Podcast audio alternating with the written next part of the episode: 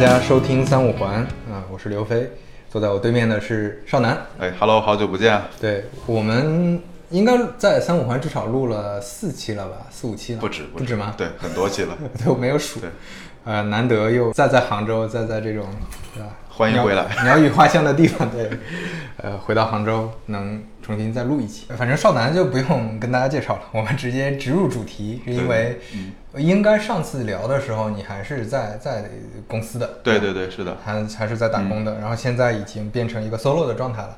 其实，嗯，也可以说是 freelancer，也可以说是。呃，在创业，对吧？因为你们是有两个人的团队 在做一个，在做一个事情。是的。对你，首先你怎么定义你现在在做的这个这个状态？你会觉得更接近创业，还是更接近嗯自由职业？呃，我觉得不太像自由职业。嗯，对，因为呃，当然这个这个是每个人的定义啊。我觉得第一是它还是很像在创业的一个阶段，当然又不像第一次创业那么苦哈哈的。对，因为我觉得自由职业，嗯。我因为我老婆一直是做自由职业的，嗯，对，所以呢，她的状态，我觉得跟我比还是，可能她更多是自由吗？更 solo，就更一个人。然后现在现在其实，比如说我们会还会有很多的合作，然后还有就是比如团队内的这种沟通，定期的这种电话会，我感觉还是更像一个远程的创业。嗯，对，嗯嗯。但这个定义不一定对啊。其实你是从那个。大家一起做团队人数嘛，就像可可能可能一个自由职业者，他会就真的能独立完成，或者说他跟别人的联系不会那么紧密的，说我每周要开会或者怎么样。对，因为我身边有一些，因为之前那个有很多搞设计或者搞艺术的朋友嘛，就他们的状态比我更神仙一点。嗯，比如说最近一段时间，可能我就接了几个单子，我把这个单子做完，然后做完之后呢，我就开始搞创作，你可能半年就找不到他了。然后呢，哎，搞了创作之后，可能说我又出来再做点什么好玩的东西。就是就就可能相对比较，呃，灵活性更强一些。呃，感觉上你这个跟我们之前经常提的那种创业又不太一样，对吧？呃，对，没有那么强的进取心。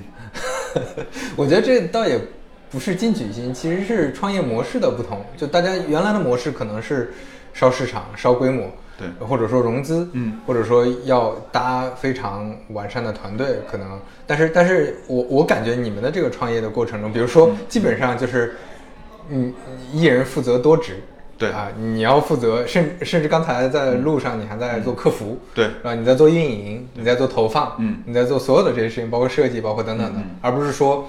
嗯，因为一般的所谓的互联网创业，可能是我搭一个团队之后，大家，嗯，呃，就分门别类的开始招人了，搭起团队来了，找一个办公楼，然后怎么样去再再规划这些事儿。对，但是这个可能跟产品形态和现在的这个时代有关系。觉得是时代变了吧？嗯，对，因为那会儿钱多，然后大家圈地，你就必须跑得快嘛，你招兵买马跑得快。但是，一旦变成这种精耕细作的时候，你反而团队越大，你的靶子越大。靶子越大之后，你的成本越高，所以我觉得这是可能一个大的差异。因为第一次创业的时候，我相信那会儿你也经历过很多创业公司嘛。其实我们对于成本的概念不强，嗯嗯，对吧？对，大大家不是特别 care，反正有钱嘛。对，反正就是就有规模之后，我再融钱嘛。嗯，对，我们希望可以拿增长来解决一切问题。但今天我看好像挺难的。对，所以其实你这个更像一一个，其实从第一天开始就可能盈利的一个。生意，呃，对我我的这个倒没错了。以以前不是经常会问互联网人说你怎么挣钱，然后互联网人都跟我说以后再说嘛。对对，不着急，反正有有有一些可能性，有一些商业模式的探索。对，但是现在就是讲用户量就 OK 了。对对对对，所以所以我觉得那个最终也证明了不是所有的模式都能趟出来，或者商业化都能那么顺利的。嗯嗯，是的。所以你是怎么做出要嗯做这件事儿呃的一个决定呢？呃，其实我觉得这里面是一个选择的问题。嗯，对，因为嗯，因为它是一个很很困难的选择。对，这里面困难在哪儿呢？就是即使我是有过创业经验的人，你都会在面临一大一大笔年薪和收入的情况下，你决定把它给 close 掉，然后去做一点自己的事儿，其实。很很恐惧嘛，因为这里面还不仅仅是你自己，比如说，如果你结了婚，你还有可能就老婆孩子的问题，对吧？可能长辈的问题，我觉得这个决定是很多人挺难做的。所以我觉得这是一个，呃，但另一方面呢，其实你又会在算嘛，因为今年可能三十多岁了，你再等个几年，因为随便一个期权成熟就是四年的时间，对吧？你没几个四年，如果你等到四十多岁再来做的话，你的成本就会越来越高。所以这里面我觉得平衡来平衡去，我觉得于我来讲还是想想做点什么事儿，比可能拿一份稳定的薪资更重要。因为在大厂里面，可能你要往上走是一个更职业经理人的一个路径。那这个路径上，嗯，它它它的它其实有很多特殊性的，就比如说时间上的约束，嗯还有就是很多你可能要，呃，比如说组织本身就有一些依赖度，你可能在这个组织习惯了，你就要跟着这个组织再去等待这个组织内给你这个机会出现。嗯，对我我觉得这个是中间有一些区别，所以你你会觉得，比如说你后面还会再回到大厂打工吗？你会觉得大厂和现在的状态，嗯还有哪些？除了你刚才说的，还有哪些感触 我？估计，但是这这话可能会打脸啊。嗯但我尽量吧，尽量不要去所谓的大厂，因为也也想明白了一件事儿，就是有些东西适合，有些东西不适合。我举个简单的例子，比如说，大多数情况下，其实这个世界上都是不确定的，嗯对吧？但月薪是一件很有毒的事情，就月薪会告诉你，不管你这个月做得好和做得不好，你你都会差不多，大不了就是那个绩绩效烂一点儿呗，可能扣一点点工资，但他也不会每天都都是这样。但其实像我们自己就会很很难受，比如我们刚开始做的时候，过就是遇到过年，数据惨的一塌糊涂，因为我们在公司都知道二月份肯定是一个低谷嘛，那除了做旅游什么之类的，但是呢，你在公司无所谓，反正二月份的钱是最好拿到的，且那会儿还有年终奖，所以大家都很开很开心。但是我们自己做，就是那个月的收入收成极惨，都是觉得说我操，是不是活不下去了？对，所以但这是一种真实的状态，就是因为这种真实的状态，它会不停的去激发你的各种创造力。但是在在成熟成建制的团队里面的话，呃，可能它会让你有有很很 stable 很稳定的，尤其是越大规模，尤其是你还不在最核心战场里面的时候，它很容易让你有一种麻痹感，然后这种麻痹感会带来下一个副作用，就是你的成长，它对你成长要求就不高了。因为我之前会有一种一种感慨是，我我好像相当长的一段时间都在用我五年或者七年前的知识来去解决这些这些问题，所以这个让我觉得很恐怖，就相当于我的知识不更新了，而我的知识是最值钱的东西啊。如果我我都没有能力去更更新知识的话，那么后面真到四十岁咋办呢？对，就像我就想到一句话，就是《黑天鹅反脆弱》的作者塔勒布说的那句话嘛：海洛因、碳水化合物和月薪是三种最有害的成瘾物。对对对对对，就是，嗯，对我之前倒没从这个视角思考过这个问题，因为我我我本身感觉，就我刚刚入职场的时候，有有有前辈就跟我说，其实，呃，在职场里面，它是一个相对公平的环境，它至少在互联网公司里，嗯，在那个时候还是一个你只要付出就有回报，你只要努力就能有升职加薪的这么一个环境，呃。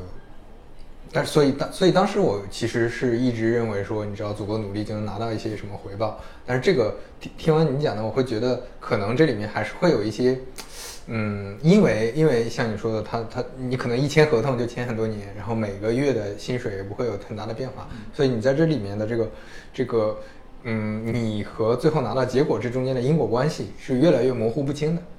嗯，你会有这种感觉吗？对，然后还有一个，我觉得还有一个点是，呃，我们会我们会丧失，就我们拿到手里面的是份薪薪水，嗯倘若比如说都是五万块钱或者三万块钱，嗯但其实每一笔钱是不相等的。嗯，对，举个例子，比如说当你创业的时候，虽然你收入会很少，但是你会跟很多人建立联系。嗯对，比如说，其实咱俩认识就是因为那段你你你闲了，嗯你闲下来了，我也不忙，然后我们就开始录播课，对吧？然后我在你的启发下也开始录播课，然后我们可能开始去写文章，包括写书，就是你能认识很多人，创立很多新的连接，嗯这个连接无法短期拿金钱来衡量。嗯嗯，但是你想，其实，在大厂里面待过，你就会知道你的人际关系相对是稳定的，嗯甚至说，你很难去，就是你们俩可能关系很好，但是对不起，你们屁股不在一起，嗯这时候其实就会有很多新的冲突出现了。所以我觉得这是一个隐藏的资产。对，这就是大厂可能和和在外面自己做的有一个很大的区别，就是这大厂现在越来越零和博弈了。对就你为什么大家说内卷？我觉得就是就是因为原来其实确实是一个蛋糕在迅速变大的过程中，其实大家分到的，你不管屁股坐在哪儿，分到的一定是越来越大的。但现在蛋糕固定了，那最后就变成一个零和博弈。尤其你像阿里这种呃二七幺的这种这种配比，如果你能让你团队里有一个人干得不好，你就能往上走。当然不是不不是说大家都用这种手段了，但是就是就是就是你要内部竞争，你要跟大家去争取说你你自己做更好。但是在外面可能会存在，当然也也不一定。但是大大部分情况下，你其实可以跟别人探索一个共赢的一个方式，对对，增量博弈的一个方式。对，而且我觉得还有一点就是，就是因为大多数情况下，我们可能都很难做到这种什么 SVP 级别的这些这些人啊。那我们其实应该再反过来讲，就是你手里有没有资产？你你有很多可能年薪百万的人，其实很可能手里是没有什么资产的。比如说，你肯定会有套房子了，这个不用说了，可能会有点期权。但是你真的从大商一出来之后，你会发现自己没有生存能力。就这个，我觉得是另外一个很可怕的，就是每一笔钱是不平等的。就之前我跟我合伙人白光也两人在聊嘛，你在厂里面拿工资收入的五万，和你自己创业挣到了三万，它背后隐藏的资产不一样。因为那五万块钱到手之后，你的所有价值就已经被交换完了，嗯，对吧？不管你之前做的好不好，我给你这笔钱就已经是花人钱财替人消灾。但比如我这个月挣了两万，没关系，我下个月会挣两万二，再下个月会挣两万五，下个月会挣五万，就这是我的资产。那我们那天是怎么安抚自己呢？就是说，虽然现在收入很低，但你算 PE 嘛？我们这创业公司怎么地不得一百一百倍的 PE 嘛？嗯再一次啊，自己 build 了一个很也也也是很大的一笔资产，就觉得嗯还是挺开心的。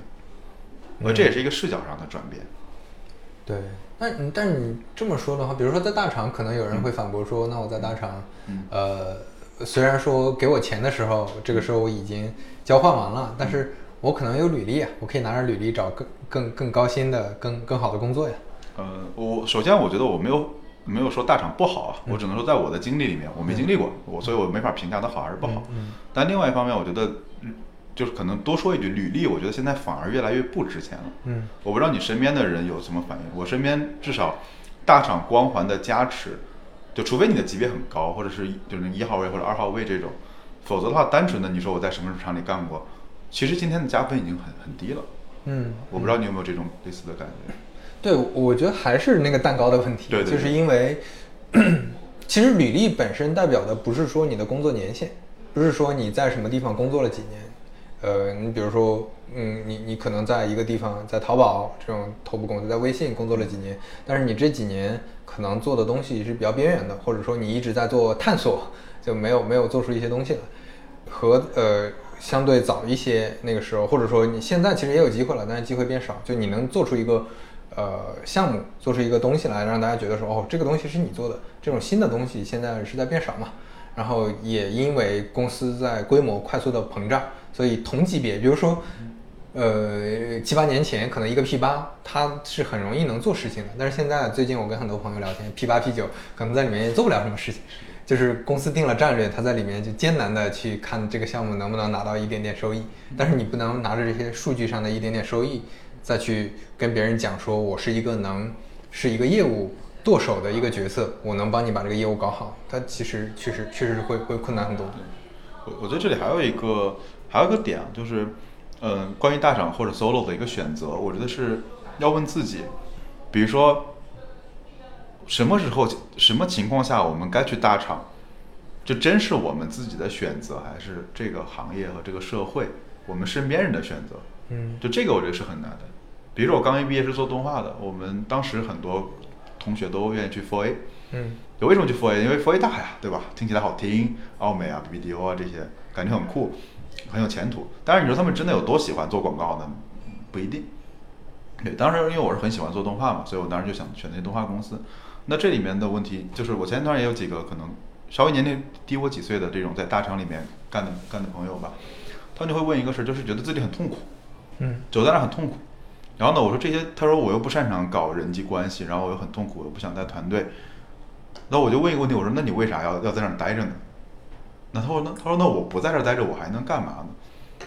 这我觉得就很好玩儿。一旦你会发现说，你极其痛苦，你又没法割舍，大概率这个东西是别人加给你，是别人加给你的欲望，不是你真正想要的。呃，这个可以用来做自己的区分。我是自己区分了之后，我发现说，带一个很大的团队，对，刚开始都有这种妄念了，说啊，我要带个一百人的团队，两百人团队，对吧？我要做个什么几千万日活的产品，感觉很很厉害。但实际上你会发现说，真到了那会儿，其实你一点都不开心。对，我觉得就是，嗯，可能要想清楚吧。你像，嗯，现在身边其实有很多朋友开始说去大厂，愿意去大厂，但是他们去大厂也不是为了做事情，可能是我有足够的呃那个钱了，赚到足够的钱了，我就去养老，我去一个半退休的状态。很多人是这样，你身边也有这样的朋友吧？我身边呃有有，还我觉得分几类吧。嗯我觉得有一类其实转行了，我不做产品经理了，但这是肯肯定很常见的了，就转啥的都有，就是做运营的干嘛的。嗯然后另外一批人，我觉得其实是反而是升了，就他变成了业务一号位，嗯或者说他变成了就是一个很重要的角色，但是他们的大多数的精力和能力都已经变成了整个管理和商业。就比如，尤其是对商业和行业的洞察是变得越来越强。其实，真是我们当时成长的说那种古典产品或者传统的产品的能力，其实已经不是很重要了。嗯比如那天就跟一个朋友在聊，就一头猪，就一头猪，我们吃的猪，你怎么样能把这个，你从能能从一个猪圈里面把这头整猪买回来，然后呢，猪有很多个部位嘛，你能怎么把它的下游给找找出去嗯的能力，决定了你做社区团购的生死。嗯因为否则你只能买别人切好的猪，嗯那别人切好的猪就很贵。嗯而这个问题，就平时我是不会去聊这种事情的呀。嗯嗯然后呢，剩下的还有一些，我觉得就是，呃，真出来了，出来有两种，一种是财务自由了，但是可能说的不政治不太正确了，就大多数财务不是极其自由的人，然后呢，有一些自由，他出来做产品的成功概率会比真正想做这事儿的概率要低一些。嗯对，然后然后因为现在加入了一些独立开发者这个团队嘛，这这种圈子嘛，可能嗯三十多岁的两三个人的这种独立开发者，也过得挺舒服的。我现在挺挺羡慕他们的，可能今天在洱海，然后明天就不知道跑到哪个哪个地方玩去了。嗯。那嗯，他们是会把这个当成一个兴趣爱好，还是就是一份儿外快？呃，就是拿它挣钱。啊，对，就还是需要挣钱，但是他们也不希望说我挣大钱了，就他能维持我的一个预期就 OK 了。对你，你你其实反过来想一想，我们就以年薪百万为一个分界线吧，嗯就是如果你能做到在，比如说在阿里拿一百万，和你做一个 app 团队三四个人，嗯每就是你薪水也到一百万，嗯，那就是完全不一样，因为你的至少时间自由了，对时间自由是很重要的一件事儿。对，肉体自由，时间自由，这这这这个这个这两个一百万价值完全不一样。对对对，所以我觉得这是就我看到这种状态吧。嗯嗯嗯，OK。那嗯说到这个，就我们再说回到我们的现在，其实嗯，严格意义上你已经不算一个单纯的产品经理了嘛，对你其实是一个创业者，一个综合的，嗯就是就是在做这个呃业务的一个一个角色。嗯，身边的很多朋友也都是在探索新的出路嘛。你的观察是啥？就做产品经理的这些朋友。我的观察是，呃，产品经理这四个字在被变得局限化。嗯就它越来越能被描绘清楚它是干嘛的。其实我们最早说做产品的，就言下之意就是你就是一打杂的，对吧？你要再早期一点，可能你连什么看代码也要看，对吧？上线啊、客服什么都要做，用户运营也要做，甚至财务可能你要自己看两眼。但现在其实越来越清楚了，比如说一个人说，哎，那个我是产品经理，你都要问一句，你是什么产品经理？对，对吧？然后中台产品经理、AI 产品经理、数据产品经理会有很多这样的 title，然后你会再进一步问，说，哎，你这个岗位到底是做啥的？就我最近越来越发现，有很多问很多人问我的问题，我都会先问一句，他抛了一个问题，我会说，我说，哎，你是什么产品经理？你的业务是什么？你先把这个 background 告诉我，我才有可能会回答问题。所以我反而觉得现在的产品经理的边界是越来越清晰，越来越细分了。对，而且说到这个，就是稍微说个题外话是，嗯，现在很多产品经理的机会变变，嗯，就是在在在变变成往传统行业去转转变。嗯比如说，我最近在跟做消费品的朋友，他是做食品的，嗯食品食品消费品，食品消费费品的产研其实是一个非常空白的行业。你比如说，现在互联网产品经理可能说起来，比如说大厂和一线的产品经理，可能就就已经十万人了。那你如果再加上各种二线、三线的产产品经理，可能已经是一个几十万人的一个行业，可能甚至上百万人的一个行业，就泛产品经理群体。但是在食品产业这个领域，可能一万人就到头了，而且这些人可能都是一线的执行者，而且他们都是按照行业里这种原来的方法论在搞事情，他们很少有那种我可以定义一个产品，说，呃，比如说这个零食到底应该怎么做，它应该有什么成分，我应该怎么去研究用户心智等等的，没有。就我那个朋友跟我讲说，像这种现在做的很好的新品牌，什么喜茶呀、奈雪呀，他们的产研部门本质上就是十几个人，呃，就是首先团队很小，只有十几个人，但是本而本质上这些人都是助理，其实都是老板助理，就老板是是真正的产品经理，就没有专业的人铺在这个这个行业里。当然，这是一个这是一个比较小的一个嗯切片，但是我觉得从这个切片其实也能看出来，未来有很多。就只要有产品的地方，一定有产品经理。但这个产品经理的经验、呃方法论，他的所有的一些，呃，就需需要组成他的知识体系和工作工作内容的这些部分，可能会有剧烈的变化，但是空间是非常大的。对，我觉得我觉得飞哥这个问题很好了。我觉得，呃，其实它是一种新的思路，就是信息是有极大信息差的。对，我给你讲个我给你讲个类似的例子啊。比如说，我当时那个在丁香的时候，有有一组人让我印象特别深刻，就是，呃，他特别快的能掌握我们平台的规则，特别快，特别敏感。后来我就跟这帮人聊，他们在徐州市，好像医院也一般吧，反正是个普通的三甲医院。但是呢，我我我找到这个人呢，他还不是 boss，对，还有个小头头。这个小头头是带着他们科室里面几个人，就是做网络上的平台，就是做做直播、做短视频、做在线问诊。你要在徐州这种城市，其实收入并不高的。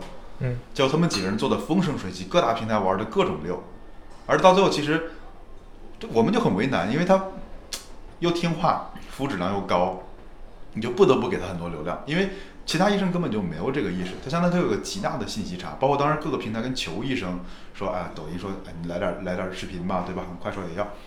所以我会发现说，刚才你说那就是典型的例子嘛。我们今天大家所有的人都是扎着头往大厂里面去。那我们这种思维方式其实可以套出来到别的行业里面去，这是有极大信息差的。对对对，我们干嘛非得在一根绳上吊死呢？对，就做产品的很多思路，当然这这我我觉得还是两部分的经验一定要打一个配合。第一部分经验可能就是对用户的洞察，对对对，或者说怎么去呃哪怕调研这种基本的一些方法论，研究产品、定义产品价值等等这些。就我跟有一些做供应链的朋友，最近接触供应链多嘛，就是聊起来，真的他们这块就是一片空白，他们还是用非常传统的方法来来来思考这个问题的。然后另外一一块经验其实就是行业里的经验，但是传统行业的这种行业经验的壁垒会稍微高一些，比如说食品研发，嗯，食品产呃产研这个方向，其实你就需要比较长的供应链的这种积累，就包括说。嗯，像现在直播，就前两天跟做直播的朋友，跟老罗团队的一些前同事他们聊，他们整体在做这件事情，也是把它当成产品做的。就我，我到底应该，你你像其实李佳琦和薇娅，严格来说，他们不是把这个当产品做的，他们还是一个就是一个个人网红输输出的一个状态。但是，嗯，你如果把它产品做，你会发现这里面有很多可以做的东西。就比如用户他需要看到什么东西。就比如说你在做推推荐很多产品的时候，你除了话术，你还能体用什么方式体现？就比如说，呃，他们要推推推荐一个锅，那。我就要炒菜，那个展示这个锅，要推荐一个床，我要怎么展示这个床的柔软度？要怎么去设计 PPT？怎么去介绍它的功能的核心？我是单纯的，你像那个口红这种很简单嘛，就往嘴上抹就行了。还有很多其实有些功能，你在这个小小的直播室里你怎么呈现？但是其实比较复杂的。但是不同品类慢慢的它就有套路了，这些套路就会变成一个一整套的一些方法论。这个方法论是我该怎么选品？这个品类我怎么去认为它是？不会出问题的，用户喜欢的，选完之后我该怎么呈现？呈现完了之后，它的整个销售的链路应该怎么做？就这些，这些其实也都是很多设计空间在的。这些设计空间里面，都是一些原来可能做网红行业的人在搞，然后有很小撮是原来做互联网的人在弄，而现在很多互联网的从业者，尤其新新朋友，可能也瞧不上有一些这种行业，所以就会觉得说我去大厂比较好。对，这这中间的信息差，就像你刚才说的，我觉得确实有很多机会在各种新行业里。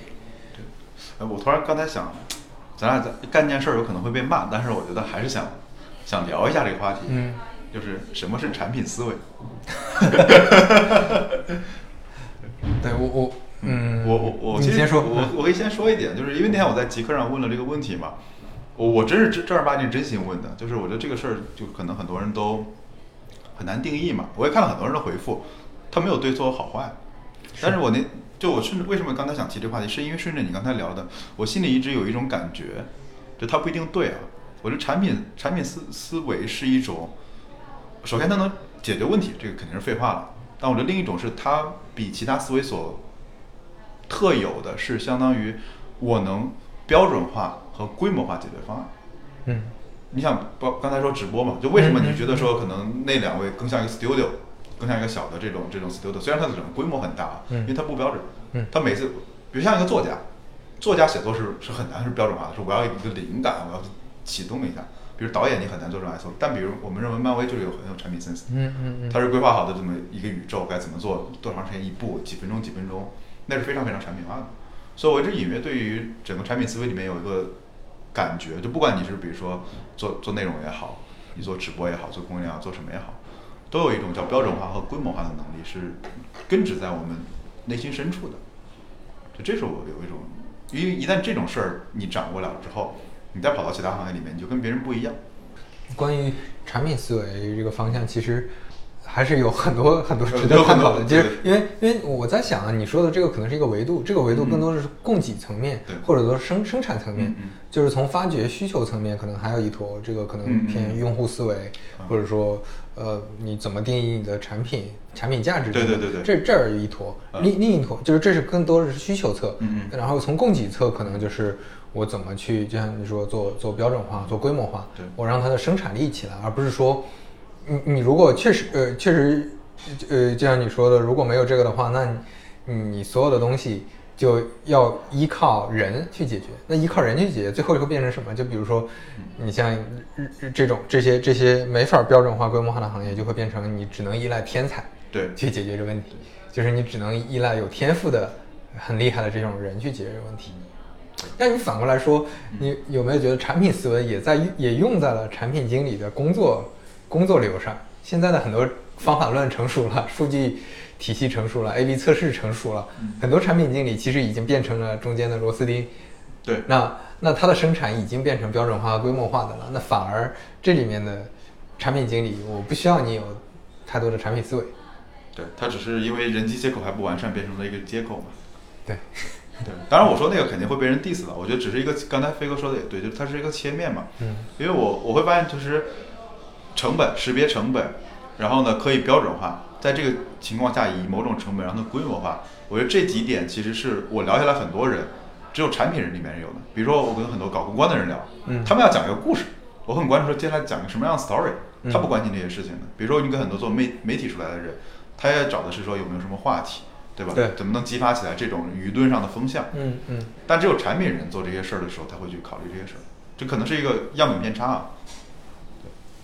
对，但我觉得还是就对这个问题的思考本身，代表着说我们要去嗯判断，因为因为我们都在试图转行或者试图找新的方向探索的过程中，我们还是得找之前自己的优势。对对对我们不能说高傲到自负到说产品经理很牛逼，就是什么都能做。其实我觉得很多早期产品经理确实是碰上好时代了嘛，就能接触到好的东西，然后其实。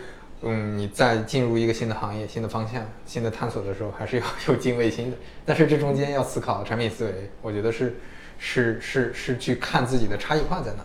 你你你是怎么思考的？其实我觉得当时那帮我们说还混得还不错，或者大多数，都除除了个别天才啊，嗯就我的观察，其实他还是在处理信息层面。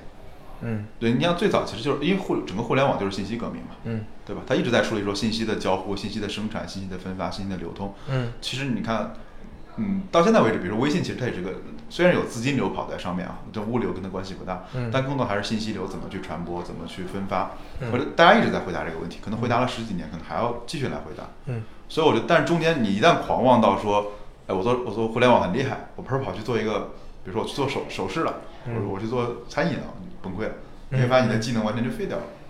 嗯嗯嗯，对，是的，就是一个一个生意的生意模式，它的业务模式，嗯，说说实话，在传统行业都还是比较厚的，在互联网行业相对比较薄。因为你想，最近我我我们自己创业就感觉是不一样的。比如说，你项目做的事儿就很重，嗯你毛利很低，然后呢，现在是说你的客单价虽然没当时高，但你的利润很大。嗯你你虚拟产品嘛，几乎都是都是利润。然后呢，你可以很快速 scale，因为你的团队很小，因为你一次产品部署就全部完了。但你像当时，比如说我们想改一个功能或者改一个规则，我得等六个月，嗯，对吧？我得把这批人全部熬过去之后，才能去做下个规则。这中间我什么事儿都不能干。所以我觉得这里面也是慢慢的，就像刚才你说的很重要，我们是不是在拿我们的优势跟别人作战？呃，不是说我我的点是不是风口是什么？嗯嗯首先你得知道说我的优势是什么，然后再来看这风口里有没有用的机会。对我，我觉得之前我很早创业的时候，当然那个时候特别年轻了，工作才两两两年，那个时候创业的时候就会经常犯这种错误，就是，嗯、包括现在，其实有的时候你乍一想也会犯这种错误，就看到一个好东西，你就觉得这个东西真好，特别想做，嗯嗯，但是很多人是忽视了说跟自己的关系，就这个东西到底是不是你的，你自己想清楚。就比如说，呃，我也会偶尔去，呃，那个懊悔或者什么，去去，嗯，比较烦恼说之前某一个决策到底怎么，呃，就是是是不是做的有问题，或者说那个时候谁谁谁去做了那个，我为什么没有去做？但现在我我反思过来，其实还是要再去想说那个东西到底是不是你的。对对，我觉得这肯定不是了。对，就是就是你你不能你你不能说以别人做的那个结果来来判断自己，就是有可能这个东西就适合别人做。我这跟跟热门其实挺挺可怕的，嗯尤其是比如创业里面，反正这些年可能就受于我受制于我圈子嘛，反正特别快速的追热门的多半没什么特别好下场，除非这个人在这个地方已经挖了很久。对，就这这两个都是我觉得可能都是必要条件，就不一定你不能只追热门，那你可能也要顺势而为嘛，对对对对你要看到一个势。对，嗯，然后如果能这两个都抓得好，那肯定就能起得特别快。对，但是因为我觉得这可能是思维惯性，而因为我觉得最近有很多事儿我们都要重新评估，比如说当年我们所谓的精益创业，所谓的那种硅谷的模增快速增长模式，嗯对吧？包括我们说有什么热门你要赶紧上，都是因为这些东西快速，其实我们是几乎是不经过太多的辩证就去接受了，因为它很先进。对在十年前确实是很先进，嗯但今天这种模式是不是先进的模式，可能我们就要再去思考。嗯嗯嗯，就比如说，真的那个热门来了，比如现在新消费品很热，那那供应链不是一两天能搞定的。反正至少对于我来讲，我觉得很难很难快速去理解它。你说说政治不正确的话，就是之前确实简单，嗯确实简单，就是它嗯不一定说做起来简单，但是它的逻辑肯定是相对简单的。但是现在嗯不一样了，就你像我现在在做供应链，可能一个一个一个一个全链路的逻辑，就环节太多了，你你可能每个环节崩了，那你整个全全部就崩了。对，我对这点就说一个细节嘛，当年我们有考虑过合规这件事儿嘛，嗯嗯，当年是怎么快怎么来嘛。对现在第一件事先看法律法规嘛。对对对，我今天下午又又收到了一些什么关于隐私条款啊什么这种东西的业务市场发来的。就以前你想我们创业时候哪去想这些事儿？对，现在你甚至嗯数据该存在哪哪儿的服务器上。对然后你这里面的很多声明你那勾勾在哪对对对，什么时候那勾出来让你点一下？这里面都是很多的东西。现在管的真的非常细。我之前听说那个像像你只要做个性化推荐的所有的产品，一定在设置里要加一个关闭关闭关闭的开关。哇，这现在都已经做到这么细。对对，你想当年我们一上来，整个用户那个 IM IM 那个信息嘛，嗯，那那个手机的那个那个 key 之类的信息，UDID 的信息，啪一下就传上来。嗯，现在就变得很细了，就是什么情况下你才能开始去读用户的东西？对，对，就所以我觉得确实简单当时，嗯因为新嘛。所以我们就之前开玩笑嘛，就是以前创业说从零到一嘛，嗯现在整个就你互联网古典创业来讲，从负十到一，啊啊，对吧？你你你要先有公司嘛，注册公司、搞牌照、搞备案，就这些事情，搞隐私协议，就这些事情是很很头大的。是的，是的，现在门槛门槛是在变化的。对嗯，我们刚才怎么聊到这儿的？哦，我我 我我对不重要，我反正就是那个产品思维的事儿，纯粹怪我啊，要骂就骂我，不要非跟那个 没有没有，就嗯，这那骂我的更多，肯定。就我那本书还没有没有讲讲的特别清楚，但是还是用了那个名字。确实是当时编辑说你你你你起这个名吧，这个名好卖一点。我想了想，哎，这呃 其实，其实说说实话，我觉得客观来讲，我觉得第一是我们都承认，我们都有局限性，什么时候都有局限性。嗯第二呢，在某一个时间段留下来一一个成体系的结构，嗯给新入门人看，我我不认为这件事儿有有什么问题。嗯嗯你说今天我们再看，肯定比如说写的很那什么，但是嗯到现在为止啊，就是我我不是在帮飞哥打广告或者怎么样，正儿八经有人要问我想入门的或者刚开始做产品的人，我还是会推荐那本。嗯嗯，就至少它是一个很好的就是启蒙的读物吧。我们不能说你现在去看启蒙读物，你说它很烂，那没意义啊。你像第一本书我写的时候，我才工作两年，说实话那个时候就是特别爱写，所以就写的写的确实比较基础。第二本书的是写的时候工作四年嘛，就我现在再去看那里面问题确实非常多。呃，但是就像你说的，他给我的。能间接带给我的很多正向反馈，其实就是很多朋友会说这个对我有帮助，这个有启发。当然，如果说看了之后觉得这个不太行的，大部分都是一些大厂，他能接触到更好的方法论和更成熟的一些输入的，那这个其实没帮到，那就确实没没什么办法。就是就。嗯，都有它的局限性嘛，每个阶段一样的，一样的。就其实只要你你只要表达，就一定会被误解。嗯嗯。所以我觉得这个就那本书名，我觉得也没啥毛病对 对，就你要说毛病，当然也没有了，对就可能会招骂。嗯。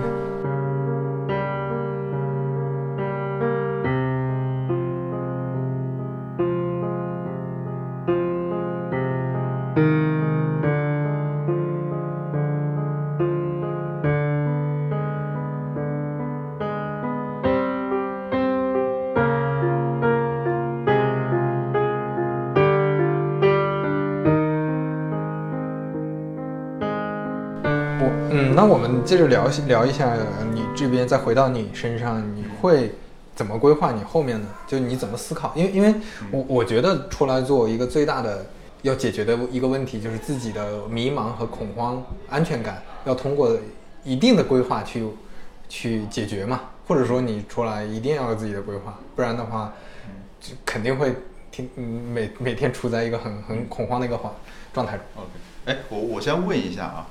你在这么长的工作时间里面，有没有幻想过，你有一段时间里面就是没事儿，嗯，就啥事儿都没有，我可以轻轻松松、开开心心的，嗯，打游戏也好啊，看片儿也好啊，旅游也好，你幻想过没有？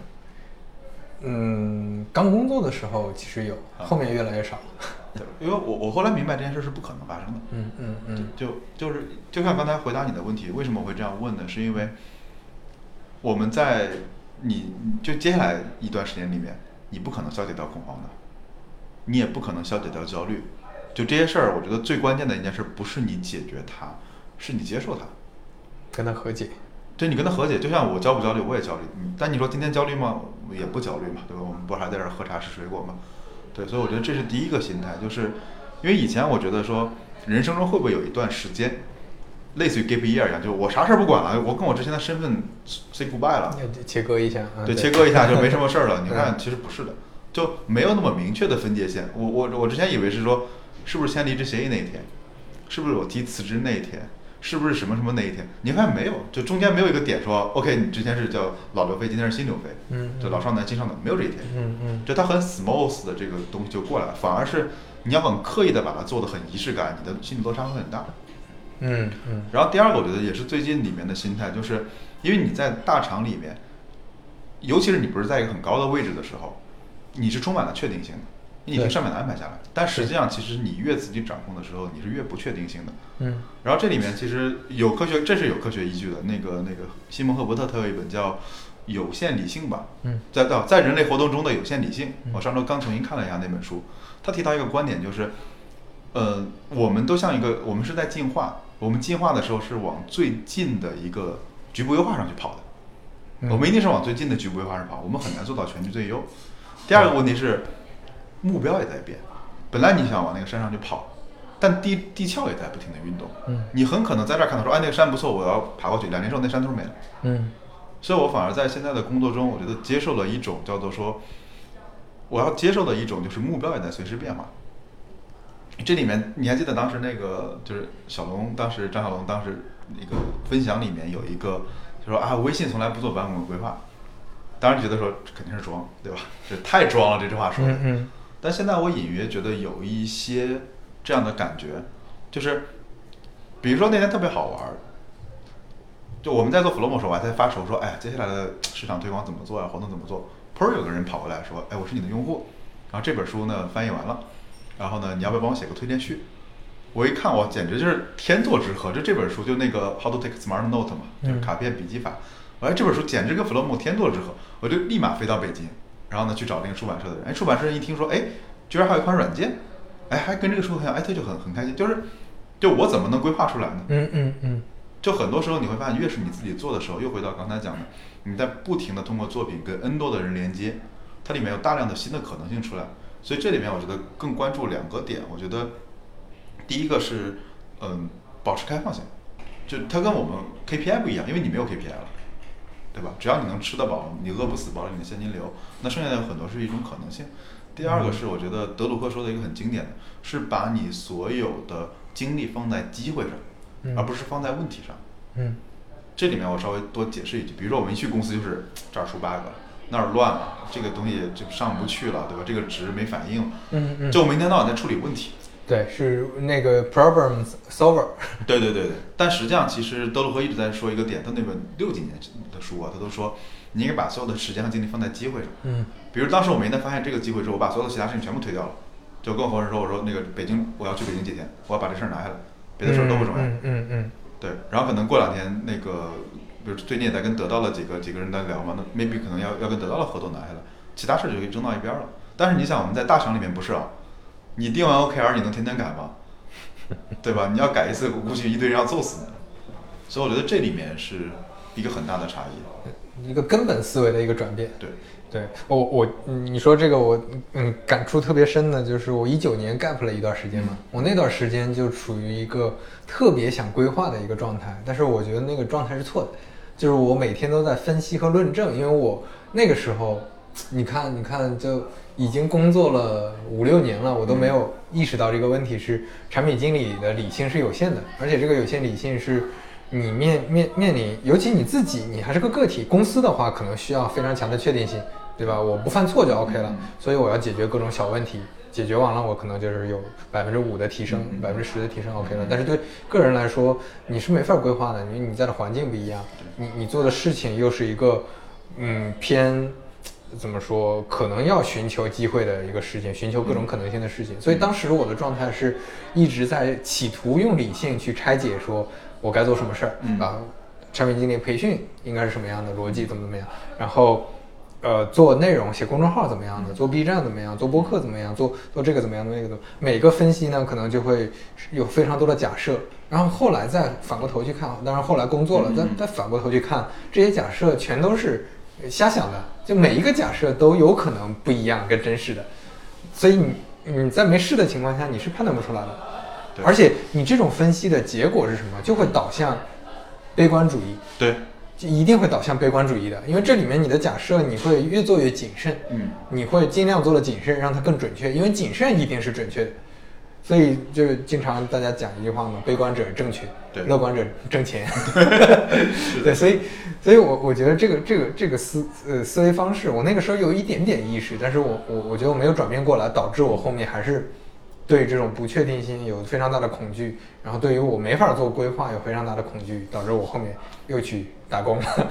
我我有一阵会有一种恐惧啊，就是说，就我们不有有那种看板嘛，就跟后人有看板，或者说，哎那。我们是这样的，我们是 this week，就是这这周、这个月、这个季度，呃，很不确定。嗯。然后有一阵儿我会发现说，这几块板上都快空了，没事儿干了。嗯。就有点慌了，你知道一慌就很恶心，一慌会变成下一个东西。你想做动作，你想改产品，你想搞这个搞那个，你会想很多这样的 function 这种功能。然后后来，第一你会发现说根本不用慌，因为过不了几天就一堆事儿过来，就海一样的咣一下就砸到你头上了。比如四五个人找你来合作，或者说那边出了个什么大的问题。嗯。那然后第二个点，我觉得是很好玩的，就是，呃，就这时候呢，有我觉得有一点是很重要的，就自己干的时候，当当然我觉得这是可能那年你也会有一些嘛，之前的那会儿。对。不做事儿，就是你要遏制住自己做事儿的状态，让自己不做事儿。因为我有一阵儿，我会发现说，我一天工作将近十几个小时。嗯。你我我一睁眼可能七点多起床，嗯，就开始干活，一直干到晚上十一点。嗯。中间顶多就吃个饭什么的，就是你会发现你工作时间比上班还长。嗯。刚开始很嗨，因为你你你搬一块砖都是自己的嘛，你这每块砖都在为自己搬。嗯。但搬一阵儿，你会发现自己脑子空了。嗯嗯。因为说实话，就就没有摸鱼的时间也是不对的。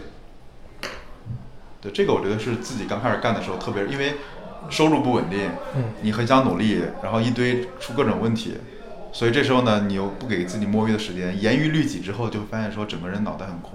这种有点像你带着在公司打工的惯性过来，因为在公司打打工，每天保持充实是一个政治正确，对，啊、就是一至少是一个就大家面向升职加薪这个目标，做出东西来这个目标的政治正确。但是，但是实际上现在大家大家哪怕在工作你的效率和真正是不是在创造价值，这都是存疑的嘛。嗯所以那那个时候大家惯性到了自己做的时候，到了创业或者说自己 freelancer 的时候，你就会陷入这种困境，就是我是不是一天真的也要工作这么多小时？其实没必要的。对我之前一九年那段时间也是给自己下规定，但是我发现下完规定之后，嗯，我再回头复盘反思，就有很多时间，嗯，好多个小时都陷入无效率和无价值的工作当中，就是你你得填满它，对你才觉得啊、今天好充实，做了一些事情，好，他们可能会产生价值，但是你没有再去反思说你做的每一件事儿到底是怎么样的，就甚至可能你休息一段时间，找人聊聊天儿，出去喝杯茶，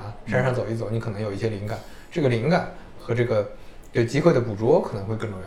对，真的，就你你你再想想刚才德鲁克那句话，把嗯精力分配给机会，而不是问题。嗯就我们之前，你想月薪也好，大厂工作也好，时间也好，我们其实很多都是惯性，嗯有极强的惯性。一旦你要自己开始做，或者说，当你自己变成一个直接跟整个社会连接的人，不嗯不依靠别的系统来生存的时候，嗯，他对你的整个要求和思维方式是完全不一样的。对，你现在的日常安排是什么样的？你每天会就是差不多嗯规律性的，会有一些规律性的安排吗？还是怎么样？OK，呃，我觉得这里跟工作有点特别不一样的，就是我会睡得很早，我昨天晚上八点半就睡着了，今天早上五点半就醒了。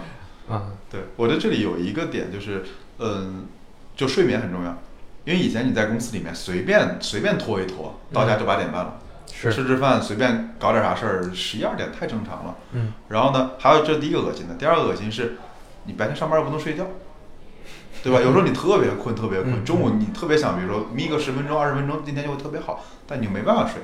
嗯呃，我觉得这是一个很重要的，就是我现在的睡眠状态调整了，就我会早睡早起，然后这个很关键，因为当你心情不好，觉得什么没意思、没兴趣、没劲儿，人生没希望的时候，啥也别想，去好好睡一觉。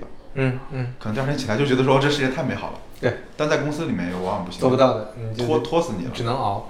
对对对，我觉得这是第一个变化嗯。然后呢，早睡早起，就早起有个很好的点就是，晚上不回，你说我睡了，别人不会怪你。早上早起你回信息，他还都没醒。对我我我觉得这个是这个就是现代人或者职场人的一个焦虑，就是信息焦虑。我发现真的是工作之后，尤其是现在在一个比较节奏快的一个工作环境之后，你信息焦虑特别重的。就你今天早睡了，嗯或者第二天晚起了，嗯，你就特别慌，打开手机会不会有一堆消息？会不会有老板的消息？我在这里这个时间差嘛。第一，你先确认你睡之前不会被人搞挂掉嘛，没有什么那么严重的事儿。嗯第二个，早上你起来之后，快速回一下，五点多回一下，嗯然后到七点半之前，几乎不会有人理你。嗯所以这个时间段我很珍贵，因为有些时候有些事儿不是不是你能说不做就不做的嘛，嗯对吧？比如有人来退个货，有人来什么找个客服，我不得不做。嗯但那个时间段是属于我的时间段，可能嗯也没有人起来，就可能老婆还在睡觉，就我一个人，我看书也好，干嘛也好，就就很很自在。所以我觉得这是自由职业者里面最宝贵的一个保护保护自己的时间。然后呢，另外一个点，我觉得其实是我会定期的换工作环境。就比如说昨天天特别好，我就跑到山里嘛，就是嗯咖啡馆里待着，因为不停不同的环境刺激能带来不同的新的这种状态。你在公司里面是很难的，嗯嗯对。然后还有一点，我觉得一定要保持运动。对，就是就是因为自己有有，其实你像上班，你还要起来就是上班儿走路、打车干嘛的，你还有很多的运动。但是有时候在家里面就是睡觉电脑，睡觉电脑，对。就这个这个很不好，我觉得还是要保持一点点运动。对，这也是我我觉得现在很多朋友想开了，就是嗯我不要在大公司里熬做职业经理人，或者说我也不会去做那种天天要融资创业去疯狂的烧钱，去看能不能做做出一些东西来的这种状态，都都不会选了，就是因为身体原因，对对对，就是身体到了三十五岁，嗯或者之后，基本上都会进入这个状态。我我我身边真的，这这时候说起来还蛮蛮那个的，就是我真觉得大家一定要注意。我身边最近肿瘤的也好，或者有严重疾病也好，好多个朋友。对，就那天跟跟一个很老的朋友聊天啊，就是说句话我还挺难受的。嗯，就是他，就我们大学关系很好，然后他就会说：“谁知道还能活多少年？”嗯，就这句话说出来之后，就让你觉得，我操，我们才，我们还是很一直觉得自己还是很年轻的。对，怎么突然就要面临这种问题？对，但又又前段也是一个一个大学的一个哥们儿，他说起了很大的肿瘤，我一直说回上海去看看他嘛，也一直没约上，就特别忙。就我觉得，我觉得今天有一点好处就是，说实话，你的月薪从三万到五万到七万，嗯不会有太大变化。嗯这站着说话不腰疼，但真的是不会有太大变化。我觉得这里的好处是鼓励价值观的多元了，你反而会说，如果在基于这个收入的情况下，我能搞点别的，比如我就是我愿意烧陶就烧陶，我愿意做木匠就做木匠，反正现在都能，如果能挣到这个收入，反而是 OK 的。我觉得这是一种这个时代里面给我们的新的命题吧，因为十年前是挣钱，大家都很穷呀，疯狂挣钱。十年后的命题是，反正你怎么使劲儿也就这样了，嗯，你要不要去搞点儿自己更开心的事儿？对。所以，所以你还是你如果给自己的生活状态打分儿的话，你现在的分数还是非常高的。呃，也不能非常高吧。我觉得这里面其实今天早上我还在想一个命题，就是我现在的快乐变少了，幸福变多了。嗯对，快乐我觉得是这样的，就快乐是不是满足了欲望，嗯嗯，对吧？比如说今天你哎这个这个这个季度目标做到了，对吧？今天拿年终奖的时候很快乐，但那是我的欲望被满足了。嗯然后现在幸福是说我没有那么多的冲动，嗯，就没有说今天怎么样，明天怎么样，它是它是一种一种状态，就我一直处于一种说六十分的状态。嗯更佛系了。呃，你也可以说更佛系了，就是说你你像我的我我们大师报的，我可以现在可能一星期都不看，嗯，就这一星期数据什么样，我可以完全不看，嗯对，因为我知道我在做的几件事儿，它将来有价值，或者说我能想到的就这些事儿，不管它数据是好还是不好，我就只能做这些事儿。听下来更更像是起伏变少了。对对，起伏变少了，然后整体还是一个向上的一个曲线，但只不只不过这个曲线比较平缓，对不像之前那种大起一下就就就冲冲上天一个火箭，然后突然就掉下来。对，我觉得这可能跟年龄、心态跟很多都有关。嗯但我觉得这里面还是得识别一下，就是你的、你的、你求什么嘛？嗯我觉得我们其实无非最后是求一个幸福。嗯我觉得很多人是没搞清楚幸福和快乐之间的关系。嗯所以我那天，我那天在想一个很好玩的推理啊，这可能稍微岔开点话题，嗯就是我最近感觉到几个幸福的瞬间，都跟钱无关，都跟都跟事儿无关。一个最幸福的瞬间是那天我自己一个人从山上下来，路过九溪，我看到很多小朋友在里面就是泡脚，然后就跑过去那个小溪水边儿洗了把脸，然后我在那儿待，那是下午四点半，对，嗯那天嗯。下午四点四点多，嗯。然后我在那儿泡了会儿脚，我说哎洗洗洗脸嘛，然后就在那儿说不走了，再坐一会儿。我那会儿觉得很幸福，就类似的事情有很多，它跟钱没关系。所以我我可能有一个粗暴的定义，我最近在想啊，不一定对的，就是幸福第一是它跟欲望没什么关系，嗯。就是就是那个那 Neville 说的嘛，对，他说幸福就是欲望学习的时刻，但我中间还想再加一个补充，就是幸福是你没有欲望，就欲望欲望缺席的时候，并且你专注在当下那一刻，嗯。就那刻我不回手机，不回微信，也不要跟任何人聊天儿，我也不拍照，也不发朋友圈，我就想默默吸水，拿吸水洗把脸，然后在溪旁边坐一会儿，嗯。就是真正的当下那一刻，我很幸福。对，说这个就像嗯之前呃应该就是你推荐给我的那个洞见，嗯，嗯嗯洞见里讲到的，如果你把你的快乐或者你认为的幸福建立在你对欲望追求的那个满足上，嗯那你每次设置一个欲望，当你追求到了，你的那个空虚感会 随之而来。随之而来之后，你不得不再去设置一个目标，这就是成瘾嘛。对对对这就是成瘾嘛，就是像你追求一个高的月薪，追求一个高的职级，你如果单纯只看这个，而不是看，当然月薪和职级不代表是坏的东西，对对对他们是肯定是好的，但是他们背后肯定能代表一些能给你幸福和快乐的东西。对你要你要嗯理解清楚，说他们到底能给你带来啥，还是说你只是单纯追求这个东西，那就没什么意思。对，所以我刚才刚才咱俩其实聊到就是目标什么都是不确定性嘛。我现在很关注一件事儿，就是就当下的行动，就是真正这一刻，我就在我就在这儿做我所有能做的事儿，我既能感觉到幸福，第二这件事儿不会太烂，嗯这都不会太烂，因为你全身全身心的在做这件事儿，它不会做得太烂。而难的是什么？你想就是开着会划水，嗯，对吧？一边开会一边发呆，或者一一边在这跟别人讨论问题，一边又想着说今天可能去哪儿，就股票跌了还是涨了，就这种分心的状态，我觉得是很常见的。对，这种嗯打工人的这种状态太常见了，基本上大家都都是处于这么一个状态。对，因为因为组织需要协同，所以开会的时候你不能保证十个参会的人，大家全部都全神贯注的两个小时。然后之前这种会太多了，公司也大越多。但你因为你现在自己自己做嘛，或者说你小团队做，是不是有这种可能？嗯，我觉得这是一种探究吧。至少最近，因为我觉得幸福不能说我的就是一百分儿或者两百分儿，不是这样的，嗯它可能就是六十分儿，嗯或者就是比五十多一点，就是五十一分儿的幸福比上四十九分儿的欲望，嗯他可能是这种状态。对而且我觉得当下，以前我不理解“当下”这个词是什么，嗯总是说，哎，我不是在当下吗？我不是就在这儿吗？我不是在干这事儿吗？嗯我后来发现就是不是的，比如说你吃饭的时候会拍照发朋友圈儿，嗯等别人点赞，嗯，对吧？或者说或或者说你你可能在干嘛的时候，你就老是想着别的事儿。对，就嗯，之前其实都会习惯性的，要么想过去，对然后我什么做的不好，什么做的怎么样，过去嗯怎怎么样，嗯。然后要么就想未来嘛，就将来，嗯。我我我后面焦虑的事儿，这个问题解决不了的，我我我之前也是经常这样的，就确实在当下，在你的思考思考当下的这个这个状态只占很少的一部分，就是之包括之前这这个就跟之前有一个概念心流串起来了，就你怎么进入心流，其实是你抛开过去和将来。对，就为什么在很少的打工的时候，就在很少的情况下才能进入心流，就是因为太多分心的场景。对对对对，最后只能是说晚上大家熬夜，当所有人都打都不会打扰你的时候，熬两个小时去想方案，那个时候才能进入当下。然后现在大家睡得越来越晚。对啊，对 对因为因为对，因为十点还有人来找你，那你只能等十一点，十一点有人找你，你等十二点。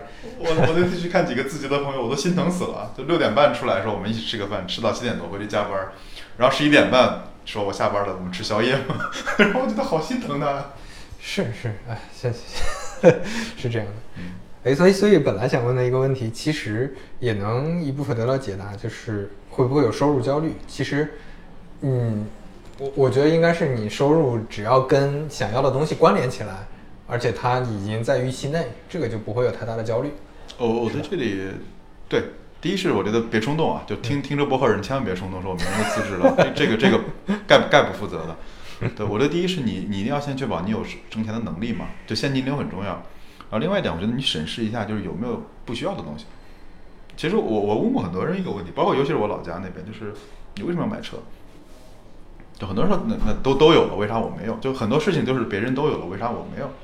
我觉得这是一个问题。第二个问题，我觉得是，呃，我那天听了哪一个播客我忘了，我忘了是谁谁讲的哪个播客里面，就是如果你有钱的话，你一定去把去体验一把最高级消费的东西，嗯，然后体验完之后，你对其他事情都索然无味，一下解决很多很多事儿。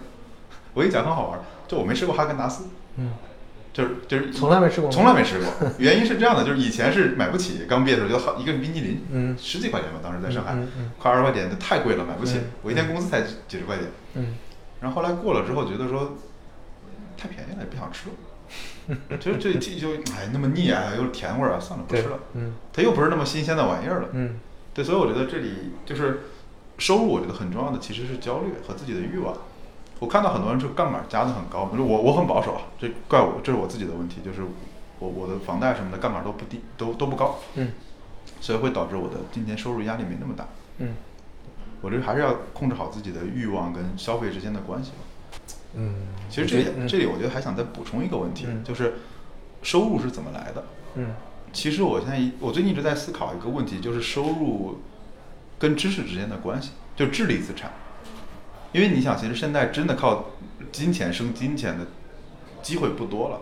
你想当年，比如炒房啊，对吧？或者是买一些股票，就那十十几年前那还是很来劲的，几十年前的时候，对吧？可能五套房子我安安枕无忧了。嗯现在不一定啊，你想现在你可能进五套房子，不一定五年之后你能赚很多，至少没有当年那么多。所以呢，你想我们今天比如你直播也好，做播客也好，做内容也好，其实都是都是我们知识的变现。嗯所以我觉得你在问会不会有收入焦虑的时候，我我应该想把它延伸出来说，我们的知识资产是在消耗还是在积累，嗯以及它有没有变现手段。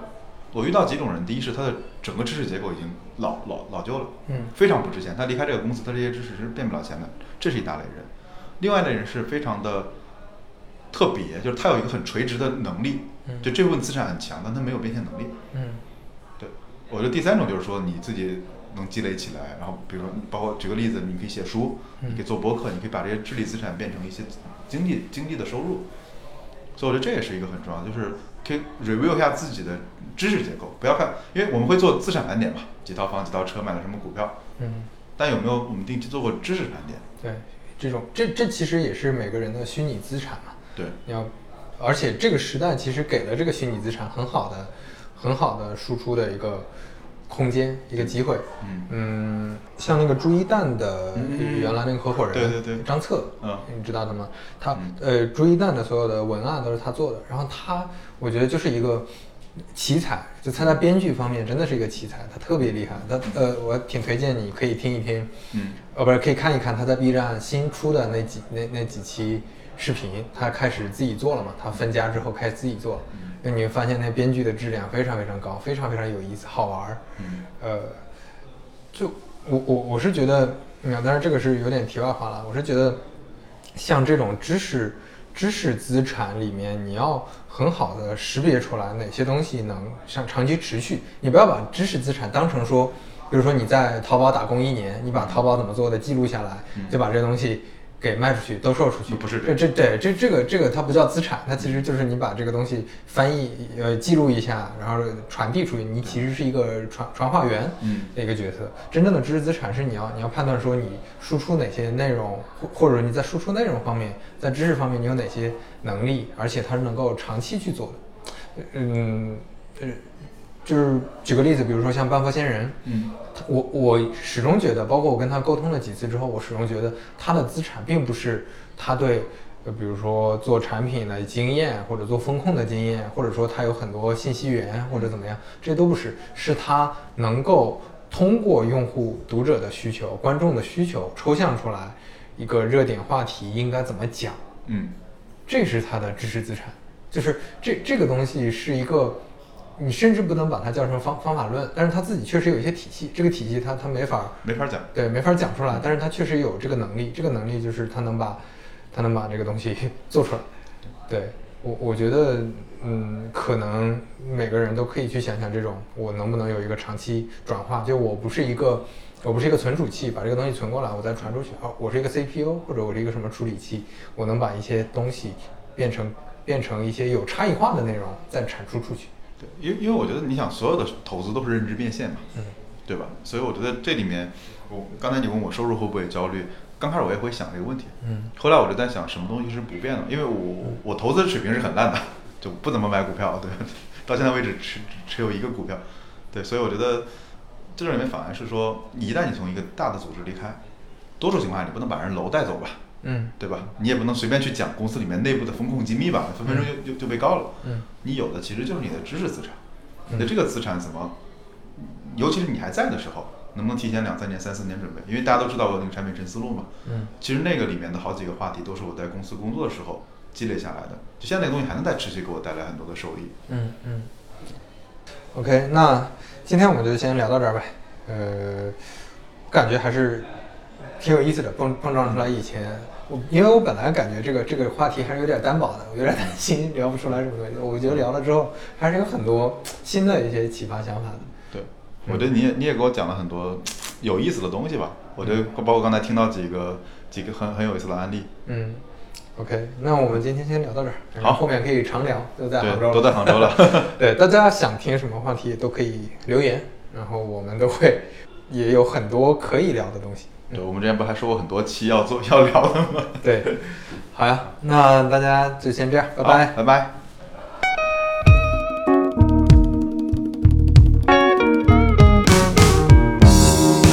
Europe is haunted by the ghost of the past.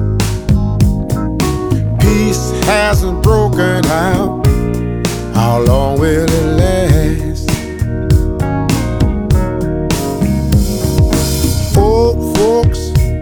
are dying. The young, where are the birds. But everyone is happy.